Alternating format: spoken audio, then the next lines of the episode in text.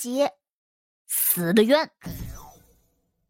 谢桥掀开车帘，看了看外头的天色，眉梢微皱。哦，我还有些事情要处理，你与大夫人说一声，看看今夜能否在这山林中暂过一夜。出门在外嘛，在路边宿营也是正常的。车夫停了车，赶紧跑到卢氏身边，嘀咕了两声。卢氏一脸的不快：“能有什么天大的事儿？必然是野惯了，贪玩。”裴婉月偏着头，巴巴的问道：“那要停车吗？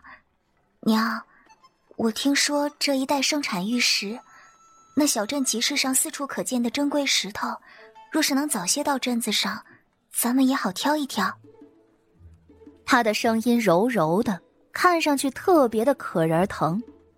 卢氏好几年没和女儿待在一处了，对她想念的紧，自然是什么都依着她的。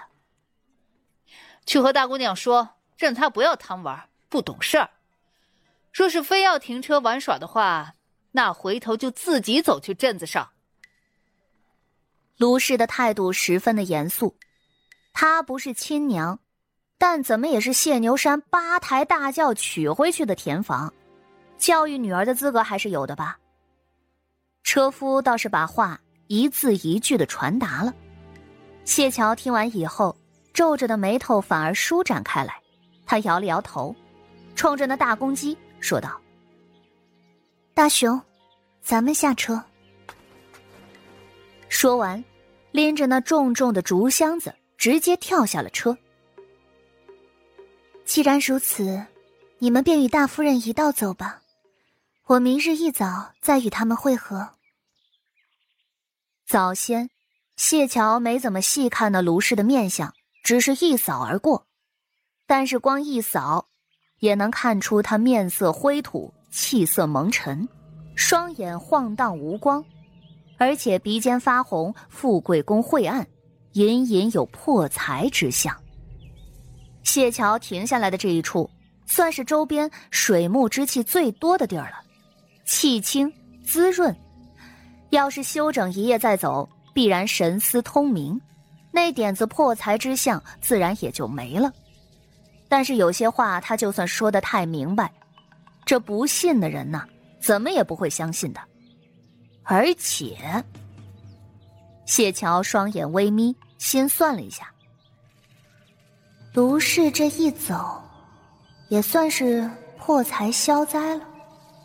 嗯，也成。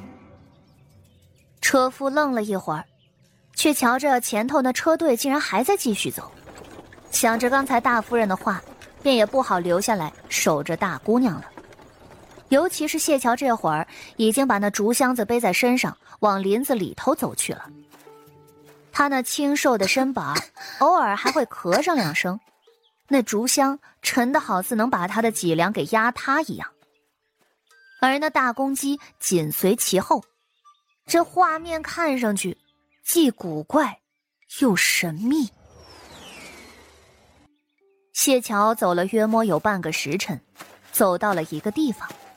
他突然停下脚步，对着空气说道：“可是这里了，你可要定好位置啊！你也瞧见了，我身体不好，干这等活实在太累了，又伤身。要是挖错了地儿，我可是绝对不会重新再来一次的。”谢桥盯着的方向，漂浮着一个身影。那身形是个挺壮实的汉子，只是略有些木呆呆的。他脸上有一道斜砍过去的刀疤，还滴答着红色，双眼突兀，穿着普通。这般模样，却只有谢桥看得见。是这儿，没错。这灵魂的声音有些沙哑，听上去很是瘆人。说完，还不忘飘过来。他伸着头，一副着急上火的样子。若是有旁人在，此刻听不见这沙哑的声音，怕是也能感觉到周边那一飘而过的阴风嗖嗖作响。谢桥白了这阴魂一眼，离我远一点儿，否则便把你收了。你觉得你死的冤，但是在我眼里，都是有定数的。谢桥的声音淡淡的，然后蹲了下来，从小竹箱里头拿出了一个小铲子，就地就开始挖坑。你是说我就该死？那阴魂猛然怒了几分，谢桥脚下的树叶都开始沙沙作响。谢桥却完全没有被吓到。你如今这副模样，便是你去世前的状态。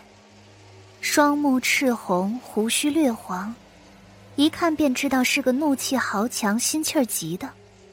如此秉性，必然会招来横祸。而且看你齿露唇鲜，耳后还有黑子，是横尸他乡之相。这相由心生，你可懂？阴魂的眼睛似乎更红了一点，张牙舞爪，像是要吃人一般。靠近了谢桥，却闻到他身上那股淡淡的香火气息，他突然便停了下来，一瞬间冷静了许多。那阴魂突然掩面呜呜哭起来。你说的对，都怪我一时冲动，给主子招惹了是非。若不是我一时着急泄露了主子的行踪，也不会招来追杀。如今我死在这里，主子也不知是死是活。闭嘴，别吵吵。阴魂瞬间将声音给憋了回去。我家离这里远得很，只只要大师给我找个风水宝地埋了就行，我不要求别的。便是你要求，我也未必会去做。谢桥呵呵笑了一声。那阴魂悲愤欲绝。此地的风水本来很好，树木茂密，南山那边还是个玉脉山，北山又有水流从山上汇聚于此，形成碧湖，也算得上是秀水聚绕了。只可惜，玉脉被挖了不知多少个洞，山中草木过少，这林中水气聚集，却无法消散。长久了就会变成一个阴地，而你又是横死的，心气儿还这么大。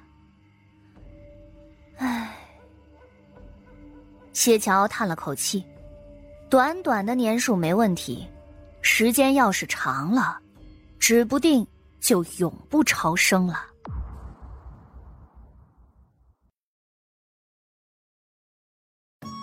本集就播讲到。感谢您的收听，去运用商店下载 Patreon 运用城市，在首页搜索海量有声书，或点击下方链接听更多小说等内容。